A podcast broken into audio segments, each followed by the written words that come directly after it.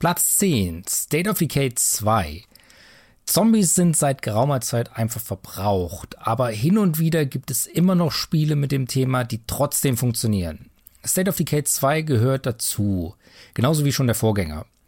Und obwohl hier nicht nur Untote, sondern auch gern mal die Technik meine Gemeinde bedroht hat, hatte ich sehr viele Stunden Spaß mit der Survival Sim. Platz 9 Vampire Schon bei der Gamescom-Präsentation 2016 fand ich Setting und die Gameplay-Idee ziemlich spannend. Das fertige Spiel konnte dann diese Erwartung tatsächlich auch erfüllen. Auch wenn das Kampfsystem ein wenig frustend war, die Atmosphäre hat immer überzeugt. Platz 8 Celeste. Was für ein gemeines Spiel. So schön und so schwer. Ich musste mich schon sehr durchbeißen, aber aus irgendeinem Grund habe ich es wirklich gern getan.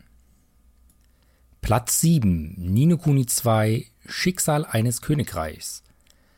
Eine wunderbare Kombination aus Action, Rollen, Strategie und Aufbausimulationsspiel. Der kindliche Stil ist sicher nicht jedermanns Sache, ich fand es aber toll und das, obwohl ich den Vorgänger nicht gespielt habe. Platz 6, Dead Cells. Ein bisschen Souls, ein bisschen Rogue, ein bisschen Metroidvania, dazu noch ein paar eigene Ideen, netter Humor, schöner Look. Motiviert für lang und ist wirklich perfekt für unterwegs. Platz 5, Yokus Island Express. Ich hätte nie gedacht, dass mich ein Flipper-Spiel so begeistern kann. Ich hätte aber auch nicht gedacht, dass man die Flipper-Gameplay-Mechanik so erweitern kann. Das Ganze noch in einer tollen Optik. Alles in allem ein extrem erfrischendes Spiel, perfekt für die Switch. Platz 4 Red Dead Redemption 2 Ich weiß nicht so recht, was ich dazu sagen soll.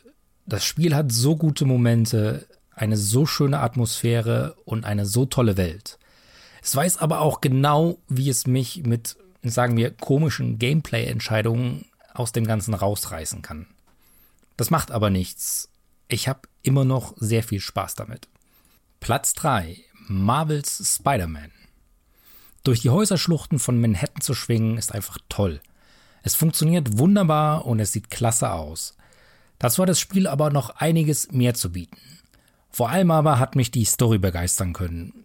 Es gab da wirklich, wirklich krasse Momente. Platz 2. God of War. Wow, Bisher konnte ich mit dem Franchise einfach nichts anfangen. Dieser Teil hat mich aber wirklich umgehauen. Das liegt an der Story, das liegt am Zusammenspiel der Haupt- und Nebencharaktere, das liegt aber vor allem wohl am Worldbuilding. Das Schildkrötenhaus ist immer noch eins der besten Pieces, die ich je in einem Videospiel gesehen habe. Platz 1, mein Game of the Year, Monster Hunter World. The Game That Keeps Giving. Das Spiel ist schon Ende Januar erschienen, aber es kann mich immer noch begeistern. Ich weiß, dass es nischig ist, ich weiß, dass die Story keinen Preis gewinnt. Aber das Gameplay ist einfach so, so gut. Ich habe so viele Stunden, so viel Spaß gehabt.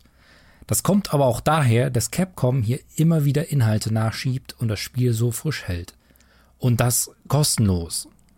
Sicher gibt es auch hier Mikrotransaktionen für Gesten oder Sticker oder so. Aber im Laufe des Jahres gab es diverse Events, die neue Waffen, neue Rüstung, neue Monster und sogar einen neuen Spielmodus gebracht haben, ohne dass die Spieler noch einmal zur Kasse gebeten wurden.